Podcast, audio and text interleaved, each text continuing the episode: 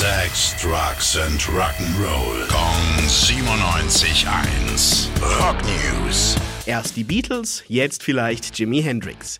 Dank neuer KI-Technologien gibt's die Chance auf neue Songs des Gitarrengotts. Das hat jetzt Eddie Kramer verraten, der als Tontechniker für den Nachlass der Jimi Hendrix Experience zuständig ist. Es gibt nämlich noch einige unveröffentlichte Songs, die dank den Fortschritten mit künstlicher Intelligenz vielleicht wiederherstellbar sind. Ähnlich wie beim dieses Jahr erschienenen Beatles-Song Now and Then.